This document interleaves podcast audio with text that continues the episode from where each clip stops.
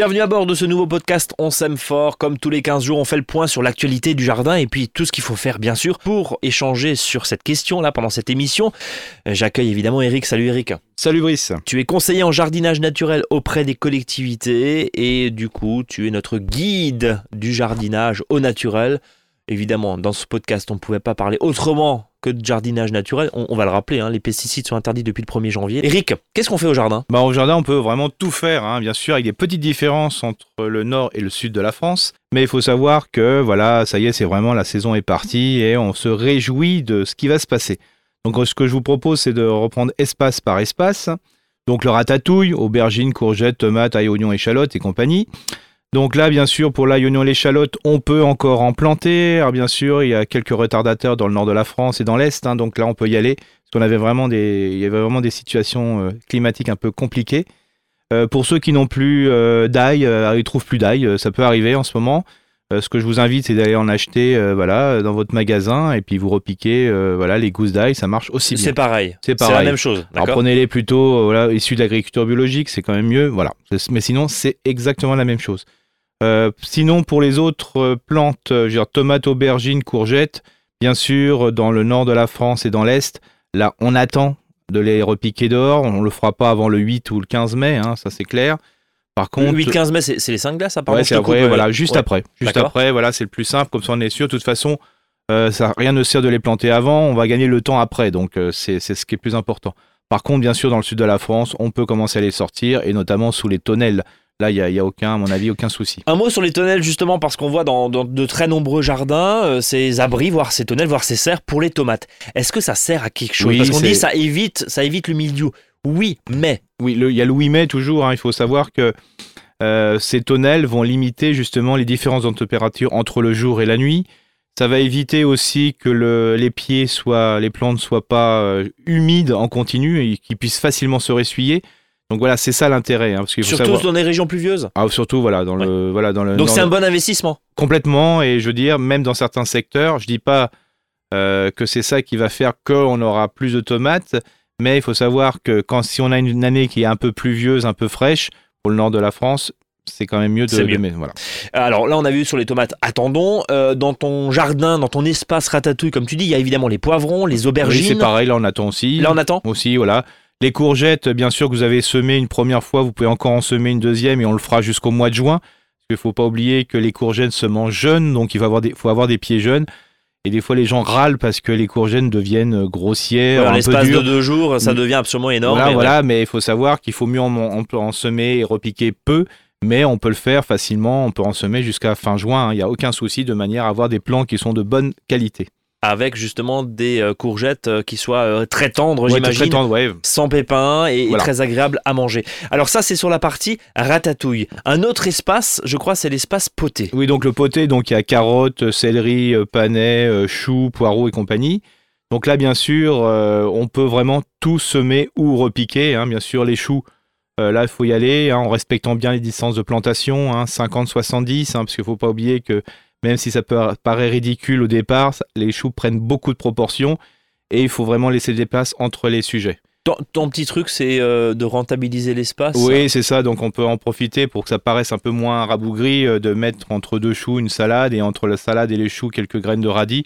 Donc ça permet d'optimiser la place, c'est-à-dire à ce moment-là, euh, les salades, on pourra les repiquer euh, voilà, dans quelques semaines et radis, dans trois semaines, on peut déjà les manger. Donc ça permet d'optimiser la place en attendant que les choux poussent. Euh, un tout petit point sur euh, le chou qui est régulièrement attaqué par la mouche du chou. Est-ce que là, tu un, petit truc justement pour éviter que ça parcelle de choux, si je puis dire, ou en tout cas que sa ligne de choux soit complètement ravagée Alors trois solutions. Alors vous avez la première qui est de, de pouvoir les repiquer sur des paillis odorants, hein, par exemple de thym, de sauge, de lavande. D'accord Donc l'odeur em- empêche un petit peu justement la, euh, l'invasion des alerodes. Vous avez le deuxième cas, c'est que quand vous commencez à en avoir ou un peu avant, vous pouvez utiliser en ce moment, euh, par exemple, une macération de feuilles de rhubarbe, c'est-à-dire vous prenez de la rhubarbe vous- que vous coupez en tout petits morceaux. Après, vous, le, vous mettez ça dans un litre d'eau et vous laissez macérer pendant 24 heures. Et puis après, vous pulvérisez pur. Donc ça, c'est un insecticide qui est très efficace. Donc de, C'est valable la pour les rhubarbe. hein. Voilà. C'est efficace pour les ailerons, mais aussi pour les pucerons.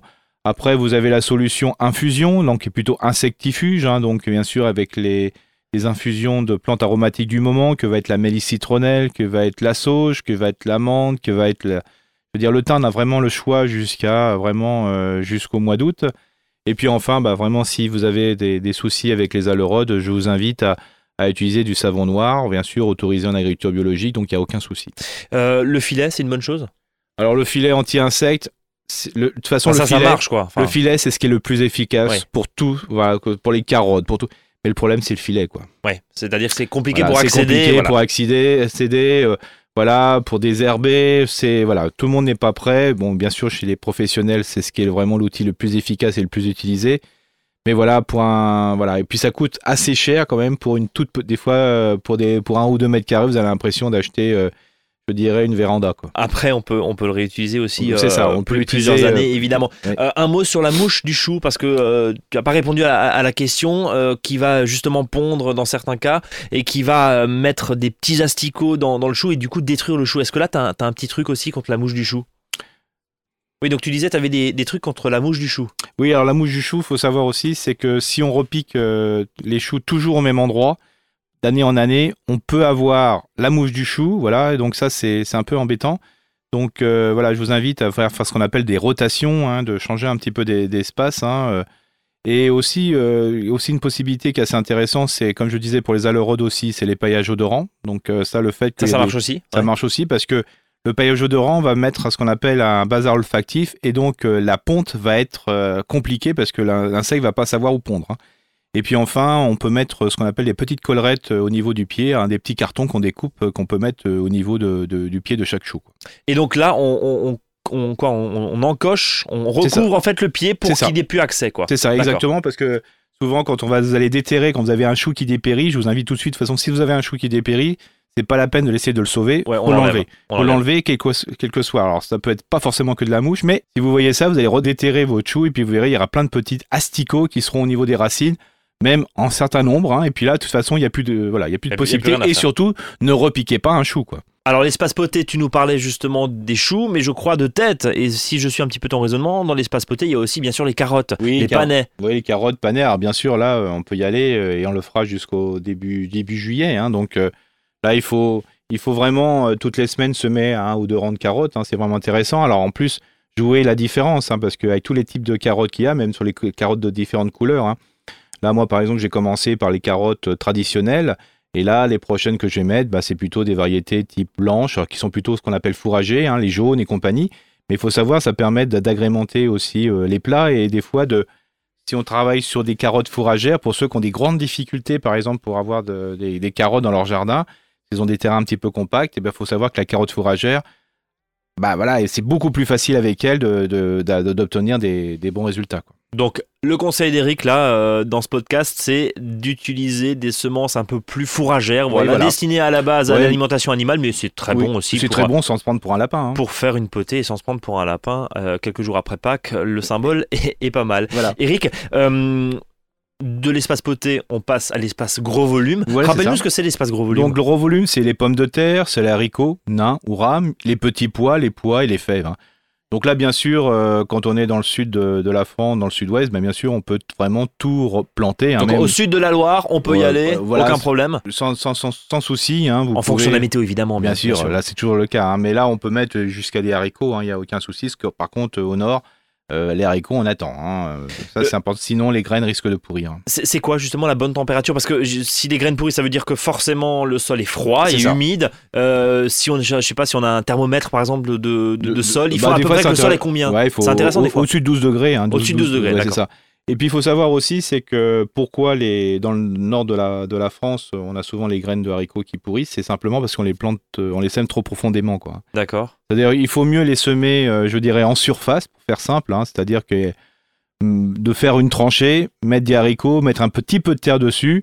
Une fois qu'ils commencent à, le- à lever, bah, on, re- on remet de la terre. quoi. Parce que souvent, bah, ils, ils pourrissent au départ. Quoi. Et puis on dit en général hein, que euh, les haricots, les graines de haricots doivent entendre le jardinier partir ou entendre les cloches sonner. Voilà. Donc ça ça. veut dire que surtout pas trop profond, surtout pas. Euh, Quitte derrière à les buter, j'imagine. hein, compl- ah oui, oui, il faut aussi. buter, bah, buter une ou deux fois. hein. De toute façon, comme les pommes de terre, De toute façon, dans cet espace, euh, dans l'espace plat gros volume, tout se bute, hein, haricots verts, les petits pois. Donc euh, ça, c'est déjà c'est un moyen mnémotechnique aussi Ouais. dans cet espace-là. Il faut tout ramener. c'est ça. Tout ramener, il faut savoir que là, par exemple, les, pour- dans certains secteurs, les petits pois, ils sont déjà, voilà, ils sont assez, assez hauts, quoi.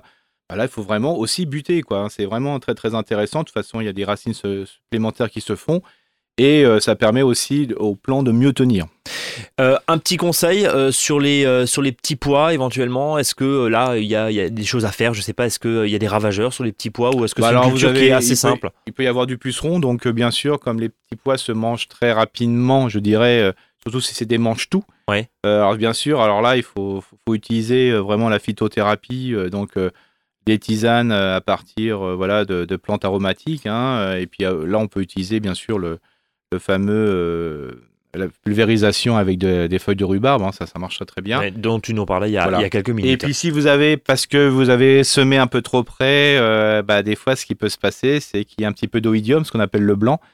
Donc euh, je vous invite, si c'est une zone un peu fraîche, ben, vous faites une pulvérisation en mettant en mélangeant eau et lait, et mieux encore eau et petit lait, Euh, parce que le soufre c'est bien, mais le problème c'est que ça va rester quand même sur, des plantes qu'on peut consommer très rapidement, donc j'invite euh, les personnes à utiliser plutôt eau et lait. Eau et lait, voilà. Et puis il y a d'autres produits aussi qui, existent. Rendez-vous sur la boutique si, si vous le voulez pour, pour découvrir ça. Eric, on approche tout doucement de la fin de, de cette émission. On n'a évidemment pas parlé de l'espace soupe de courge. Ah oui, les soupes de courge, donc là c'est tout Alors ce rappelle-nous ce que c'est. Oui. Bah, c'est toutes les, les courges euh, qui prennent du, de la place dans le jardin, hein, les courges qu'on appelle coureuses, hein, avec potiron, potimarron, voilà. C'est le truc en général qu'on plante au fond du jardin Ouais, et c'est qu'on laisse faire. C'est ça. Ou qu'on plante dans son jardin et après on est complètement envahi. Donc il faut mieux le mettre toujours à la fin, en fond du jardin. Donc là, bien sûr, euh, on peut dans le sud de la France repiquer déjà euh, et semer en pleine terre ou semer en pleine terre, euh, je veux dire les courges. Au nord de, de la France, bah, bien sûr, on est toujours, on travaille toujours en godet. Avant le- la plantation se fera au même moment de- que les tomates. Bon. euh, Il y a des précautions particulières. Alors justement, euh, est-ce qu'on met du compost dans le trou de Ah plantation? oui, là c'est. Combien? Quel compost? Est-ce qu'on rajoute un engrais? Qu'est-ce qu'est-ce que Il y a jamais assez. Il y a jamais assez de matière organique et d'engrais organiques pour les courges. hein. Surtout sur les courges coureuses, on sait très bien que les courges qui, poussent le mieux, ce sont celles qui sont à proximité de zones un peu fraîches et notamment des zones aussi de matière organique. Les composts. Enfin, compost, quand t'as faire une courge ça. qui arrive sur le compost, voilà, on est euh, elle est tranquille. contente quoi. Alors que celle qu'on a force des fois repiquée dans le jardin, bah, elle est pas, elle est souffreteuse, elle a du mal à démarrer. Donc là, bien sûr, un fer de bêche, au moins un fer de bêche rempli de, de matière organique, plus ou moins décomposée, des engrais organiques, bien sûr. euh, là, on peut, on peut en mettre facilement. On peut en rapporter aussi en saison. Et bien sûr, avant d'avoir repiqué euh, tout ce qui est courge et compagnie, il faut que le sol soit couvert d'un déchet, euh, de, paillage, mais je veux dire, même très grossier, ça peut être des branchages s'il le faut dans, au fond du jardin, c'est pas grave. Il lui faut vraiment de la matière organique qui se décompose et de la matière organique à, remplie de nutriments. On va terminer cette émission quand même en passant du côté du verger. Alors, quand je dis verger, c'est bien sûr ça peut être juste le pommier qui est au fond du jardin, oui, voilà, bien ou sûr. le groseillier ou le ou le groseillier, cassissier. voilà. voilà, voilà. Mais euh, les fruits, les petits fruits, les fraises, bon ça pousse Ouais. tout doucement. Oui, tout doucement. euh, voilà, donc euh, là, n'oubliez pas aussi d'apporter pas mal de paillage et aussi la fraise a besoin d'engrais organiques. hein. Pour avoir beaucoup de fraises, euh, faut pas se leurrer, il faut, faut donner à manger. hein. Euh, Qu'est-ce que tu conseilles justement comme engrais? Plutôt de la poudre de plume, plutôt euh, de la corne broyée, plutôt un compost, plutôt un lombricompost? Qu'est-ce que tu, qu'est-ce que tu Bah, proposes? disons que compost et lombricompost, je dirais plutôt ça, c'est à la plantation ou Ouais. à la mise en place, je dirais, de, voilà, de, de- des pieds. Par exemple, on peut encore replanter des quatre saisons hein, en D'accord. ce moment, surtout dans le nord de la France. Et puis après, vous complétez par de la corne broyée et compagnie. Là, c'est plutôt dans le. C'est ce qu'il faut. C'est ce qu'il faut. Euh, du côté du pommier, du poirier? Bah alors là, attendez que tout soit défleuri avant de pulvériser. Alors j'ai toujours, euh, vous pulvérisez avec n'importe quoi, il faut que ça soit défleuri de manière que vous ne pulvérisez pas quand il y a les abeilles. Voilà, pour pas les Voilà. embêter, Pas les évidemment. embêter, voilà. Donc là, bien sûr, les insecticides sur prunier, ça y est, ça commence. hein, les, Les pucerons les, les pucerons Ouais. verts sur prunier. Donc là, bien sûr, utiliser euh, un insecticide, euh, voilà, maison euh, ou voilà, ou acheter. euh, Mais je veux dire, Tu- attends, tu, tu nous parlais tout à l'heure de- d'insecticides à base de. voilà, les de- plantes aromatiques. de Alors ça, c'est plutôt insectus- insectifuge. Et plutôt utiliser la- les, les- les feuilles de rhubarbe qui sont vraiment insecticides. Quoi. Et bien sûr, le traditionnel euh, savon noir hein, qui est aussi très efficace. Rappelle-nous la dose de savon toujours noir. 30 grammes par litre. hein. 30 grammes par litre. Vérifiez toujours sur le mode d'emploi parce que voilà, il y a toujours des concentrations qui sont un peu différentes. Donc relisez bien toujours les modes d'emploi. Et puis enfin, c'est le moment de, de, de couper, que ce soit dans les petits fruits, que ce soit dans les vergers, dans les arbres fruitiers un peu plus grands, les, les branches qui dépérissent. Parce Donc, que là, on fait, une on fait le ménage. on fait le ménage, c'est le bon moment, faut mieux l'enlever. tout de suite que d'attendre l'automne et des fois qu'on l'oublie, on ne le repère plus. Mais là, c'est le meilleur indicateur. Dès que vous avez les fleurs qui fanent, dès que vous avez des, des, des fruits qui dessèchent, dès que, voilà, ne vous gênez pas, coupez, coupez. Le sécateur, c'est quand même un super outil, je dirais, pour la protection du jardin. Et même si là, euh, tout est en fleurs, tout est en Ouais. feuilles, évidemment, les fruits sont là, ça permet au moins de faire le ménage et, Exactement. et- et surtout d'aérer aussi, puisque une branche morte ne sert pas à grand chose. Non. J'imagine. Eric, on a fait le tour. Merci, Eric, pour ta participation. Évidemment, Euh, retrouvez-nous sur la page Facebook monjardinbio.com et puis bah, sur la boutique, bien sûr, monjardinbio.com. On se donne rendez-vous dans 15 jours pour un nouveau podcast jardin avec Eric, évidemment. Belle semaine.